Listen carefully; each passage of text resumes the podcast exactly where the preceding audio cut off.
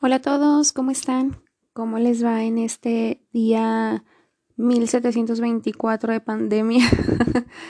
Eh, pues bueno, ya tomarlo con un poco de más humor, ¿no? Un poco de más relax.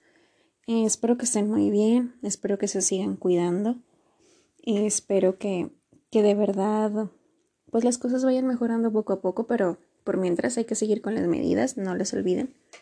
Y pues bueno, en esta ocasión quisiera platicarles sobre algo que, que en una ocasión mientras daba clases un alumno me dijo, ay, ¿a poco eso existe? Y sí, es sobre la semana de la sensibilización sobre el uso de la sal, sal de mesa, sal para consumo en los alimentos. La Organización Panamericana de la Salud la celebra cada año en el mes de marzo y lo que se trata es buscar e implementar medidas para mejorar el consumo de, sal en, pues en los diferentes países, ¿no? Em, para mejorar no me refiero a consumir más, sino que la sal pueda ser consumida de manera correcta, em, de manera adecuada y que se le dé un buen uso. Todos, yo creo que todos sabemos que consumir altos niveles de sal provoca muchas enfermedades en México, por ejemplo, está muy ligada a lo que es la hipertensión, las enfermedades cardiovasculares. Entonces, sensibilizarnos en este tema es una de las acciones más económicas y también más efectivas para prevenir todo este tipo de enfermedades. Y pues bueno, ¿qué se trata de hacer eh, con, esta, con, eh, con, esta semana de sensibilización?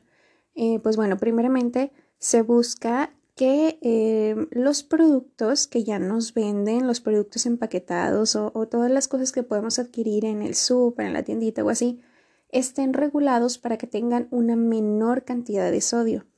Eh, si ustedes van y agarran cualquier cosa que tengan ahorita en la alacena, van a poder ver que tienen altos contenidos de sodio que rebasan por mucho las cantidades que necesitamos por día. También lo que se busca es apoyar a que diferentes instituciones públicas, perdón, ya sea por ejemplo eh, casas de retiro para ancianos, en las escuelas, en hospitales y demás eh, situaciones de índole público, eh, se promueva y se aporte em, las estrategias necesarias precisamente para que los alimentos no estén tan, tan, tan cargados de sal. Obviamente otros de los puntos fuertes es precisamente eh, llegar a la población por medios de comunicación masiva para pues poderles informar, ¿no? Que, todas las personas sepamos eh, tanto las cosas buenas como las cosas malas que nos puede traer un alto consumo de, esta sustancia.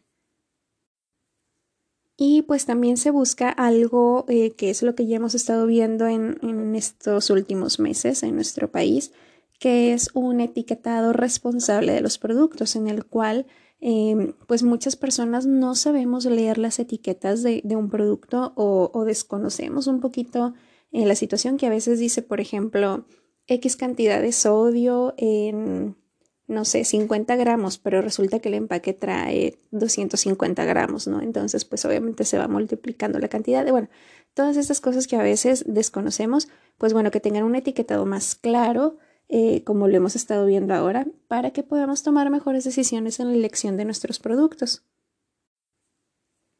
Y pues obviamente también eh, procuran recabar datos eh, o hacer algún tipo de estudio en el cual se pueda recabar información sobre cómo consume la sal la población, en qué alimentos, cómo la utilizamos y todas estas cosas.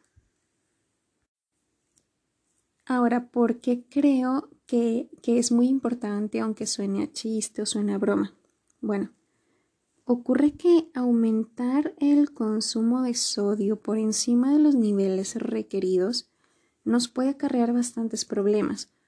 Uno de ellos y el más común es la hipertensión arterial.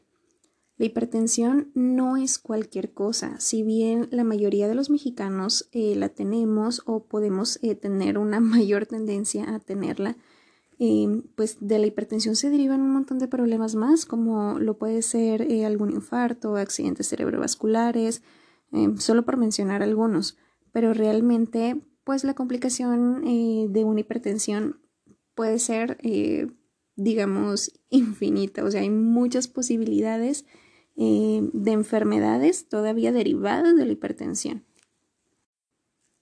Otra situación también, pues es lo que es la retención de líquidos. E inclusive también lo que son las varices, algunas úlceras gástricas, mm, problemas renales, todas estas situaciones que pareciera que, que, son tan lejanas, eh, realmente pueden ser provocadas por un, mal consumo de la sal. Inclusive, eh, sobre todo en el embarazo también, eh, muchas de las pacientes que tienen algún problema con la presión, en ocasiones no nada más está ligado a, al embarazo como tal, sino también tenemos una dieta bastante desequilibrada y pues con alto consumo de, sal. Por desgracia, eh, yo creo que todo esto también tiene mucho que ver con nuestra cultura. Eh, no me dejaré mentir, yo creo que el, 99% de, de, los hogares mexicanos, y pues a todos nos pasa, eh, somos muy adeptos a las comidas muy condimentadas, a las comidas con mucho sabor, y eso implica no medir muchas veces los recursos que utilizamos para comer. En este caso, la sal es uno de los recursos a los que más fácil podemos acceder. Es, es barata, se puede conseguir en cualquier, en cualquier tienda y pues bueno, es lo más fácil con lo que le podemos dar sabor a la comida. De hecho, creo que esto prácticamente lo traemos desde pequeños. se supone que, que los niños, bueno, los niños no deberían de comer sal y menos los menores de dos años. Eh, muchas veces pasa que que decimos, eh, no sé, ya va a empezar a comer el bebé a los seis meses. Y, he escuchado muchos papás que, que dicen, ponle un poco de sal, le van a hervir una verdura y ponle sal para que tenga sabor, para que no le sepa desabrido. Tengamos en cuenta que un niño que nunca ha probado la comida ni siquiera sabe lo que sabe.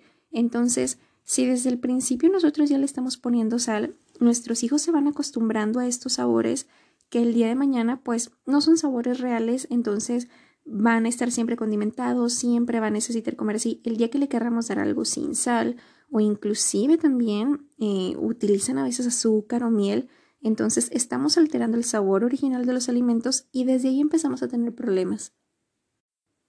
Los menores de dos años no deberían de consumir sal eh, ni otros condimentos. Em, y pues bueno, si lo podemos extender a esa edad de no consumir sal hasta los 5 o 6 años, sí, a, edades más, más mayores, pues también podemos tener una mejor salud para nuestros hijos. En el caso de nosotros los adultos, y no me dejarán mentir, eh, muchas veces cocinamos, a la olla o al sartén le ponemos sal, Servimos los platos y al sentarnos a la mesa, lo primero que hacemos antes de probar la comida es tomar el salero y volverle a poner sal. Estos son hábitos que ya tenemos muy arraigados y que estamos haciendo bastante mal. Primera, porque pues la sal del sartén no la medimos, nada más le vamos poniendo hasta que agarre sabor.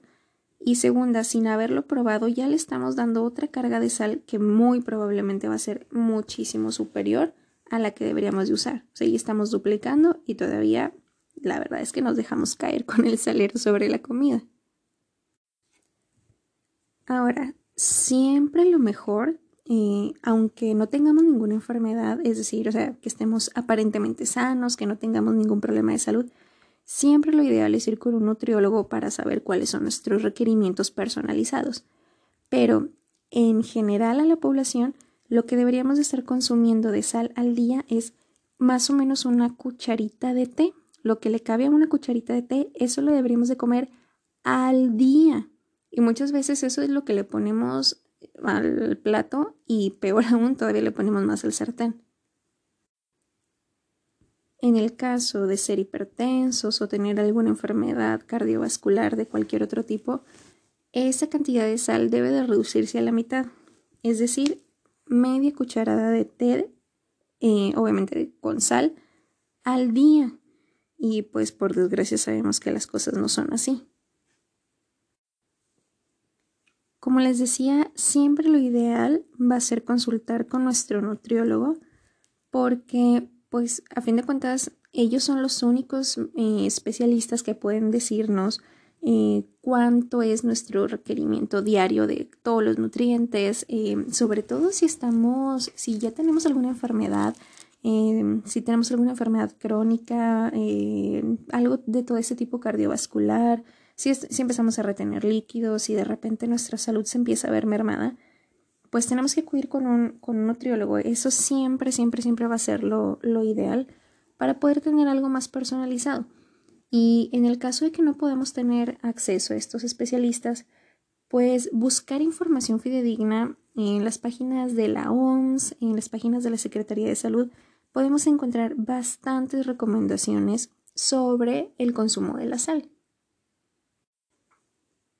Creo que también algo aquí súper clave es el reeducar nuestro paladar, porque estamos tremendos. si la salsa no pica y no es salsa y ahí, estamos poniéndole más chiles, ¿no? Aunque después traigamos una gastritis tamaño familiar. O si también si no sabe, podemos acabarnos el salero y, y pues le seguimos echando más cosas, ¿no? Cuando también tenemos muchas más opciones para, para poder eh, saborizar nuestra comida, hay muchas especias, Em, hay muchísimos condimentos que podemos utilizar y obviamente con medida. Y pues reeducar nuestro paladar eh, es muy difícil, sí, porque pues es todo un cambio de nuestra cultura, es todo un cambio de, de esos sabores que traemos pues desde que éramos niños, pero pues poco a poco se puede y, y más vale tarde que nunca, ¿no? A veces este tipo de campañas parecieran un chiste. Eh, porque pues sí, decimos así como que concientización sobre el consumo de la sal, como para qué, ¿no? ¿Qué tanto puede ocurrir? Pero la verdad es que sí, nuestros hábitos, por más pequeños e insignificantes que parezcan, pueden trastornar por completo el estado de salud que tenemos. Entonces, pues sí es bien importante que nos pongamos un poquito más las pilas. A veces también hasta gastamos tiempo en redes sociales, eh, pues que no es tan productivo. Y pues bueno, si aproximadamente estás una hora al día en tu celular, dedícale al menos 10 minutos a buscar todo ese tipo de información que puede ayudarte bastante a mejorar tu salud y la de tu familia. Siendo muy honestos, la salud es lo más preciado que tenemos y pues vale la pena cuidarla por todos los medios. Espero que esta información te haya servido que te ayude a poder reflexionar en tu consumo de, sal y también de muchas otras cosas. Espero también que, esto pueda eh, motivarte a que puedas visitar a tu nutriólogo, que puedas consultar eh, de manera preventiva. Como dicen, es más fácil prevenir que lamentar y sale más barato prevenir que corregir. Así que, pues bueno, esto es todo por mi parte.